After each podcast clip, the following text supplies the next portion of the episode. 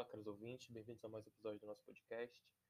É, nesse episódio, a gente vai tratar sobre a política externa da Alemanha, tratando principalmente dos séculos mais recentes. E para isso, nós vamos fazer uma pequena introdução, tratar de alguns dados gerais da história, das tradições políticas, do tipo de regime e tudo que pavimentou e consolidou a política externa do país. Então, vamos lá.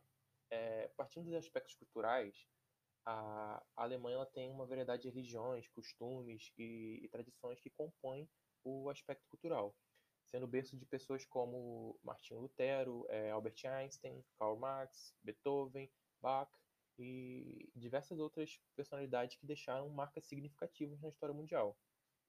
E isso criou uma cultura muito vasta no país, combinando diversos elementos é, como literatura, arte, filosofia, lógica e culinária. E mais especificamente sobre esse último, né, as cervejas alemãs elas são muito populares e a Oktoberfest é uma das festas mais famosas do mundo. Então, provavelmente, em algum momento, é, as, as, pessoas já escutaram falar de algum aspecto cultural relevante da Alemanha.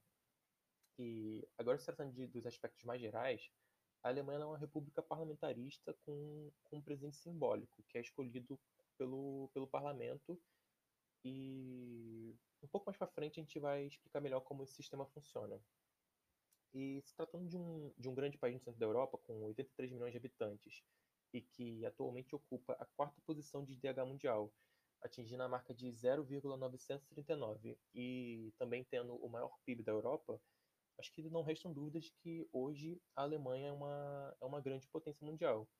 E apesar disso não ter sido tão diferente durante o século XIX e início do século XX, quando a Alemanha desempenhou um papel importante nas relações internacionais, depois da Segunda Guerra Mundial, fatores como a dependência da Aliança Ocidental e a divisão entre a, é, a Alemanha Oriental e a Alemanha Ocidental diminuíram bastante o status do país como ator na política mundial.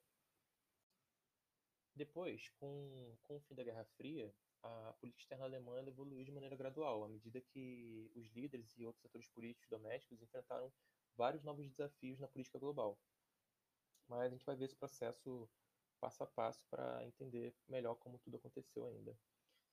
É, depois das três guerras de expansão no, no século XIX e no século XX, os estados vizinhos tinham muitas desconfianças com a Alemanha, principalmente com a Alemanha unificada, e isso levou a uma série de diferentes estratégias para lidar com uma chamada questão alemã. Então, no final do século XIX, o Império Alemão estava em uma rede de, de alianças bem complexa, né? E o colapso dessa rede meio que desencadeou a, a Primeira Guerra Mundial. É, a partir de então, na década de 1920, as potências continentais e, e, os Estados Unidos tentaram conter e integrar essa primeira democracia da Alemanha, principalmente através de, de reparações e revisões do, no Tratado de Versalhes. Né? Com isso, o Império Alemão se tornaria a República de Weimar, que iria durar até o início do regime nazista, uma vez que o sistema de segurança coletiva da Liga das Nações não foi o suficiente para conter o, o, avanço do fascismo e do nazifascismo. É, em 1945, é, as forças aliadas finalmente derrotaram as forças alemãs e ocuparam todos os territórios do chamado Terceiro Reich. É, com a conclusão da Segunda Guerra Mundial é, e com a divisão da, da Alemanha entre República Democrática Alemã e República Federal Alemã, pode-se dizer que, naquele momento, a questão alemã tinha sido temporariamente resolvida do ponto de vista global. Mas a queda da União Soviética e a subsequente reunificação da Alemanha na década de 90 voltou a levantar é, preocupações entre os Estados vizinhos a respeito da questão alemã.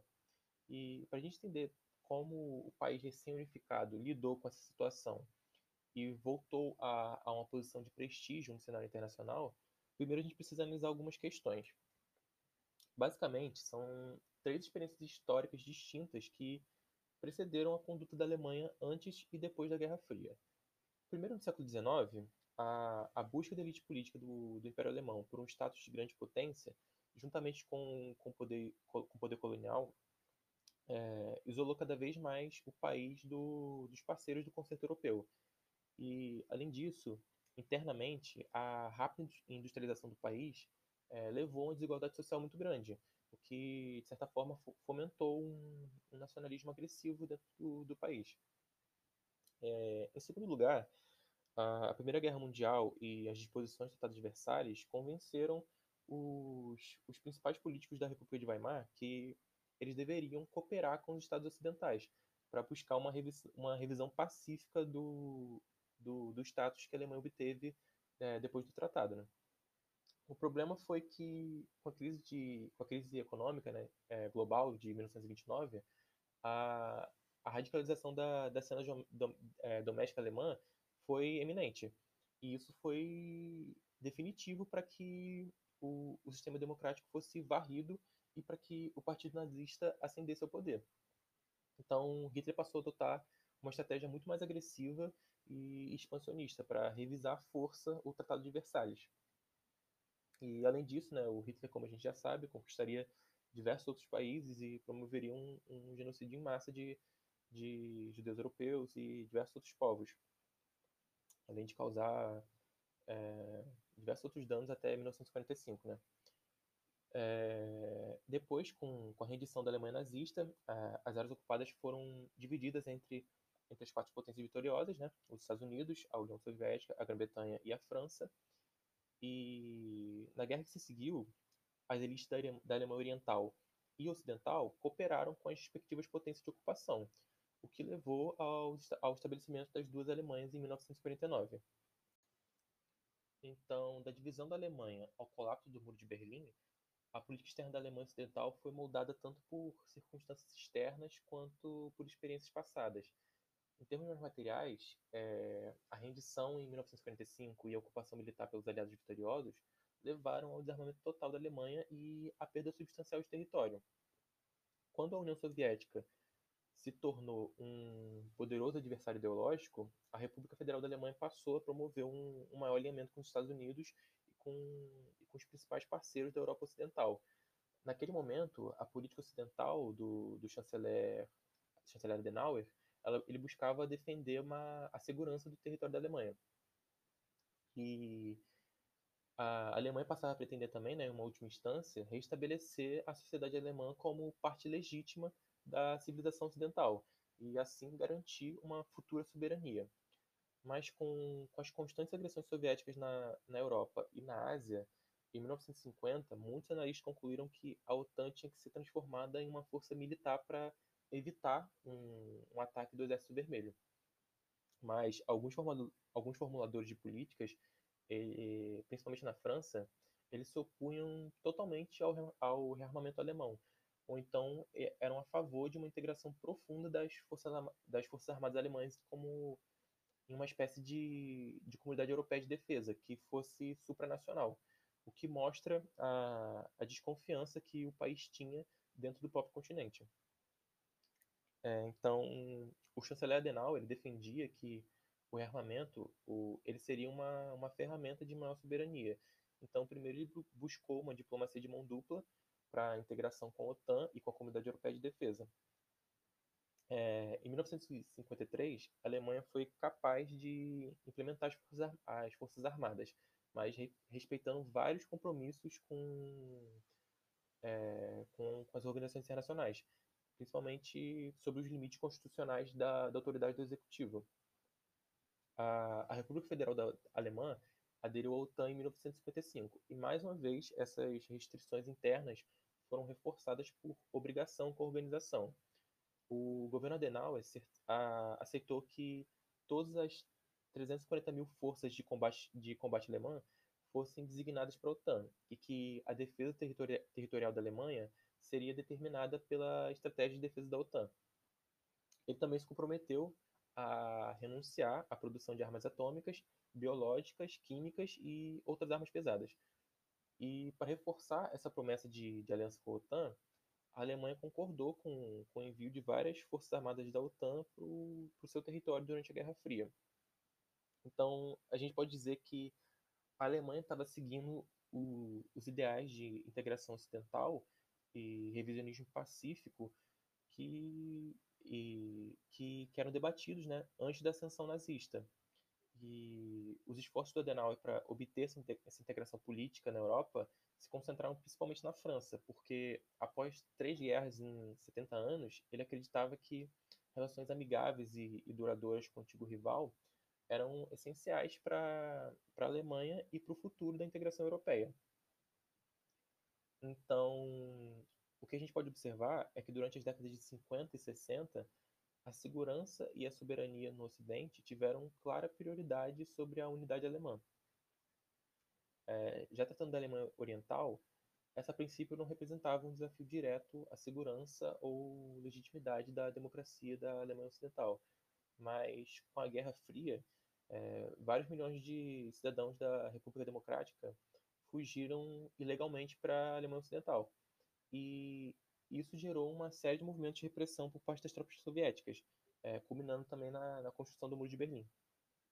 E foi nesse contexto que os governos da Alemanha, da, da Alemanha Ocidental argumentaram que a República Federal era a única que representava todos os alemães e se recusava a reconhecer a, a República Democrática e também se negava a reconhecer é, qualquer Estado que estabelecesse relações formais com a RDA. Mas, a partir de 1969, essa política já foi revisada.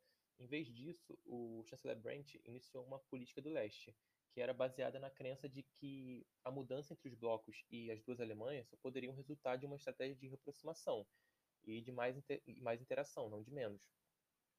Assim, enquanto o chanceler Adenauer já tinha estabelecido relações diplomáticas com a União Soviética em, em 55 para garantir o repatriamento de prisioneiros de guerra, o, o, governo Brandt iniciou todo um sistema de tratados entre 72 a 74, que foram os chamados Tratados do Leste. E esses tratados estabeleceram uma relação substancial, especial, econômica e política com a República Democrática Alemã. É, depois que a dominação é, soviética da Europa Oriental é, começou a entrar em colapso e o Muro de Berlim caiu em, em, novembro de 89, a Alemanha passou a empregar as estratégias de integração ocidental e, e cooperação também com, com o Oriente.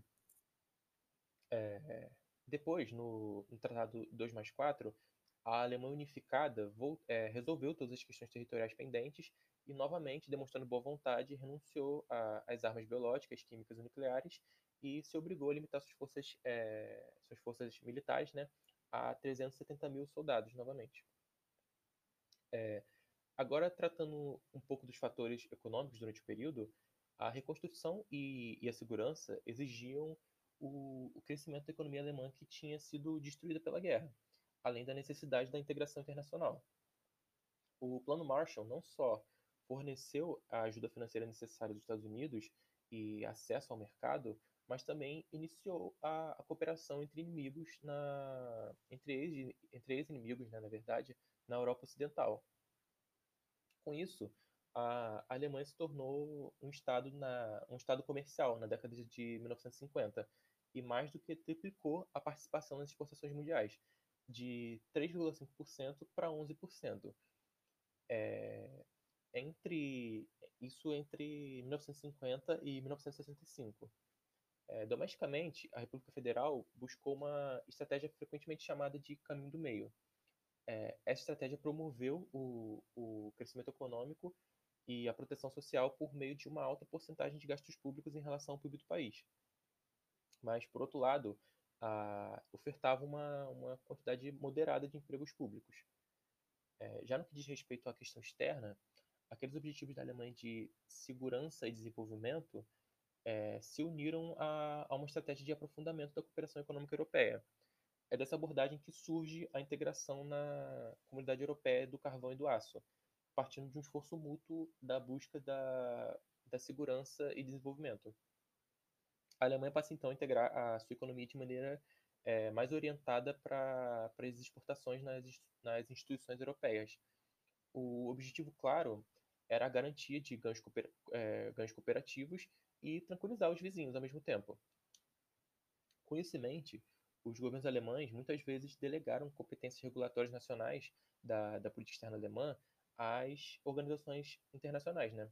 É, como, por exemplo, a Comissão Europeia, o, o Tribunal de Justiça Europeu e, e o Parlamento Europeu.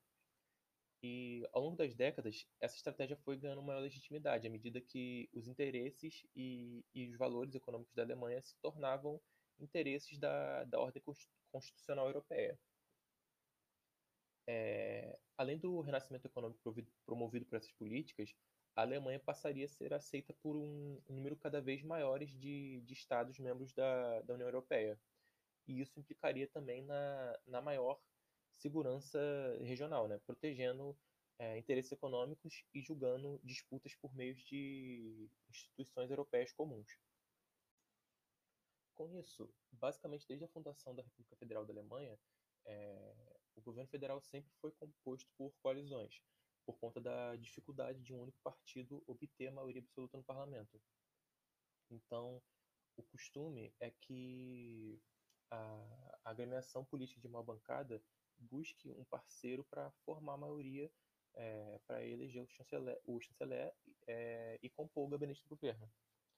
Então, tratando diretamente do poder legislativo, as leis alemãs elas são aprovadas por maioria simples no parlamento, e somente as que dizem respeito a assuntos de competência dos estados seguem para o Bundesrat, que é a, a Câmara Alta né, do Legislativo Alemão. É, normativamente, a, a lei fundamental ela compromete todas as autoridades do Estado a, a respeitarem né, os direitos humanos, a buscarem a manutenção da paz internacional e, e a buscar também a, uma estratégia de internacionalismo cooperativo, que processualmente o, último princípio permite até mesmo a possibilidade de, de uma transferência de poder soberano para as instituições internacionais, como a União Europeia, a OTAN ou, ou, ou outras. Né? E assim fica claro que os, os idealizadores do, do pós-guerra na Alemanha eles equipararam o quadro constitucional visando criar mecanismo de, de fiscalização do poder executivo e também para permitir a cooperação internacional. É, então, em termos políticos, tanto o poder legislativo quanto o poder judiciário eles se tornam atores mais importantes no processo de política externa, enquanto o executivo buscou e com o tempo até obteve parcialmente uma autonomia na formulação de políticas, é, nas, na, mas só na, diretamente nas instituições internacionais. Né? É, na democracia parlamentar da, parlamentar da Alemanha, o, os governos eles são normalmente coalizões de dois ou mais partidos, como a gente mencionou anteriormente. Mas, então, são raras as coalizões que são de que, que compartilhem mais de 60% da, dos assentos do parlamento, né?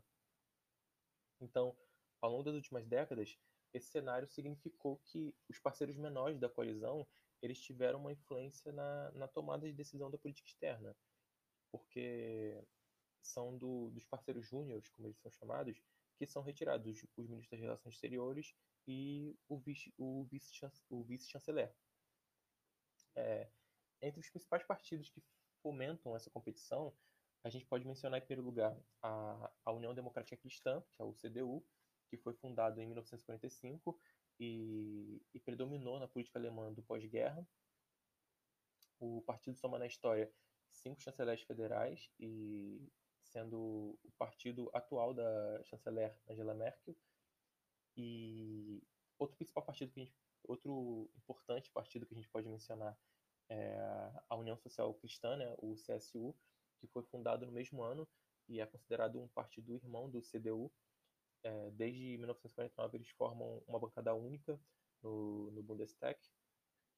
E já o, o Partido Social Democrata da Alemanha, o SPD, é uma reconstituição da legenda homônima fundada em 1869 e ele é mais identificado com o proletariado na Primeira Guerra ele se dividiu em dois partidos e ambos foram proibidos em, em, em 33 pelo regime nazista.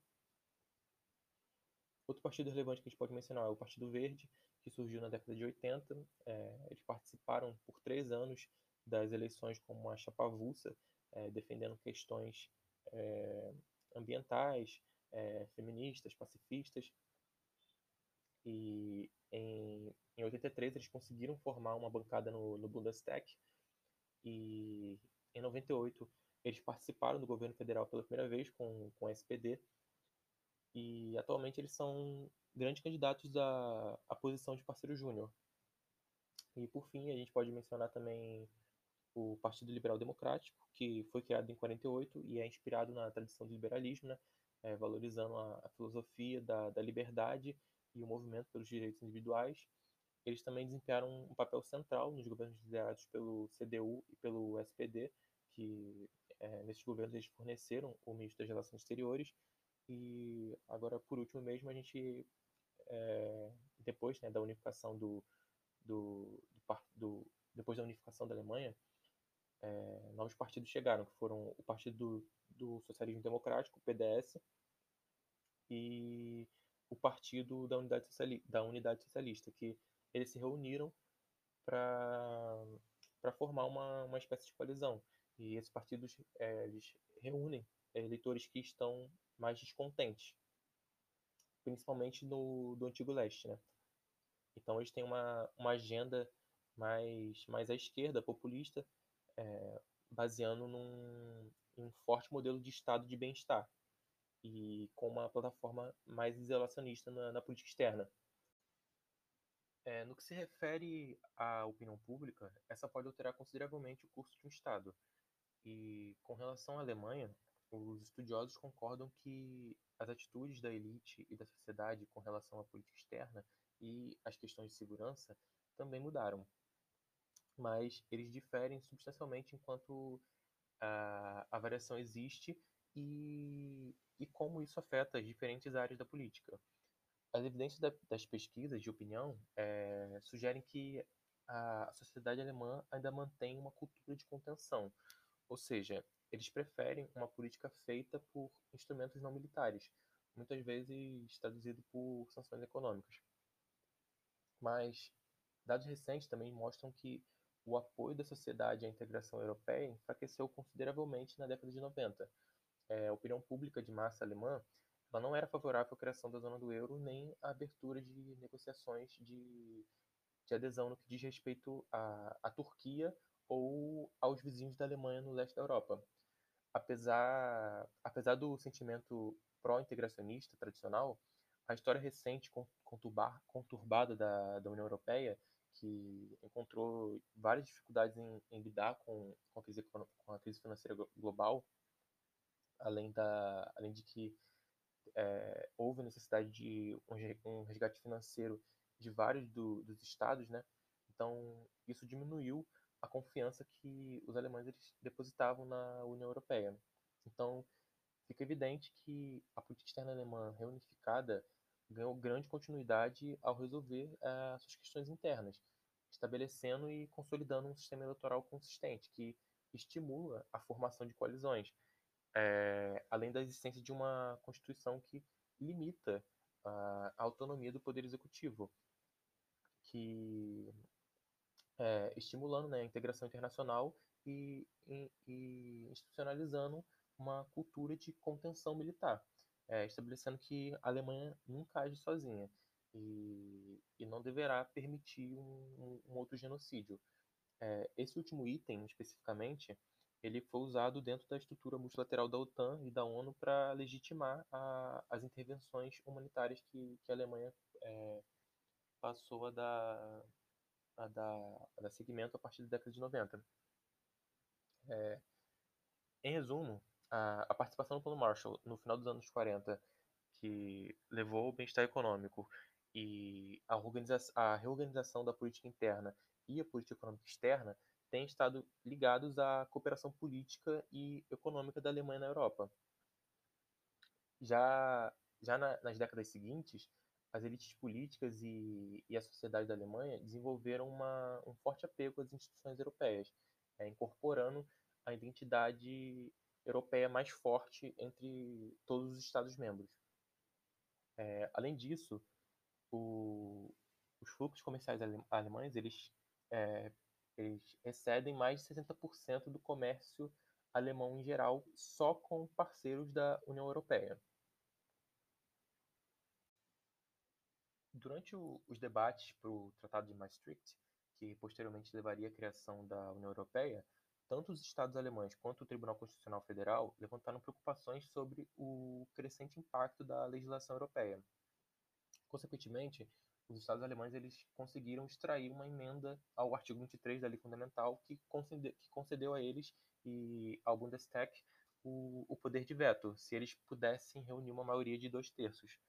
Além disso, esse artigo contém vários princípios orientadores para a futura política de integração da Alemanha, é, obrigando o executivo a, a, respeitar os princípios da lei fundamental. Assim, o, o, Tribunal Constitucional Federal estabeleceu um certo grau de controle para si mesmo é, em face do executivo e das instituições da, e, da, da Europa, né? E também criou um conjunto de critérios normativos para qualquer transferência adicional de competências para a União Europeia. É, posteriormente, com a criação definitiva da União Europeia e a institucionalização da, da moeda única, as economias da zona do euro se estabilizaram devido às baixas taxas de juro e uma enxurrada de crédito barato, basicamente. A Alemanha, então, ela se tornou muito competitiva por conta do, dos baixos aumentos salariais e ganhos de eficiência, mas as economias do sul da Europa elas exploraram linhas de créditos baratas, que acabou gerando grandes bolhas de, de investimento, né? Então, quando a crise é, do crédito global atingiu em 2008, essas economias elas ficaram seriamente expostas. Então, o governo Merkel primeiro reagiu com muita cautela à crise do euro, é, aconselhando a Grécia e outras economias em dificuldades a seguirem o exemplo da Alemanha, é, ou seja, melhorando a sua, a sua vantagem competitiva. Mas, quando a Grécia atingiu o ponto mais crítico da crise em março de 2010, a chanceler aceitou com uma certa relutância o empréstimo multilateral, que incluía o FMI. O, o governo da, da Merkel rejeitou um, um resgate total para a Grécia, né, porque ela temia uma nova intervenção do, do Tribunal Constitucional Federal. É, e por conta também de um crescente ceticismo público, que foi intensificado pela mídia alemã. Assim, para sustentar o apoio público parlamentar, público e parlamentar, na verdade, é, Berlim passou a insistir em condições rigorosas associadas ao empréstimo. Então, a chanceler alemã ela solicitou ao FMI que é, ela, ela, solicitou ao FMI e, e foi estabelecido que antes de receberem o apoio do fundo, as economias é, em dificuldade elas devem ter esgotado completamente todas as capacidades de, de fazer empréstimos financeiros no, no mercado. E, além disso, também foram aceitas condições mais duras para membros da zona do euro com indisciplina orçamentária. Então, isso mostra que a política europeia da Alemanha enfraqueceu na medida que a, a própria capacidade do Estado para resolver alguns problemas mais urgentes é, vem diminuindo. Então, a política de integração ainda é a principal característica da política externa alemã, mas essa postura ela se tornou muito, muito mais qualificada desde a reunificação. E com isso, por vezes, os assuntos domésticos e financeiros têm até maior relevância do que os interesses europeus comuns. Então, em conclusão, a, a política externa alemã ela evoluiu dramaticamente ao longo do tempo. A maior mudança ocorreu após a Segunda Guerra Mundial, quando a busca da grande estratégia expansionista é, e racista nazista né, foi abandonada. E a legitimidade, a segurança, a democracia se tornou uma prioridade. É, uma segunda grande mudança ocorreu após a unificação, é, resultando em uma, uma mudança de restrição militar para intervenções humanitárias e, e, também resultando de políticas pró-integracionista para políticas europeias contingentes. É, esse, esse europeísmo né, contingente agora foi visível na, na resposta cautelosa da Alemanha às novas crises globais. Então, é isso aí. Muito obrigado a todo mundo que, que, que escutou até aqui, né? E até a próxima.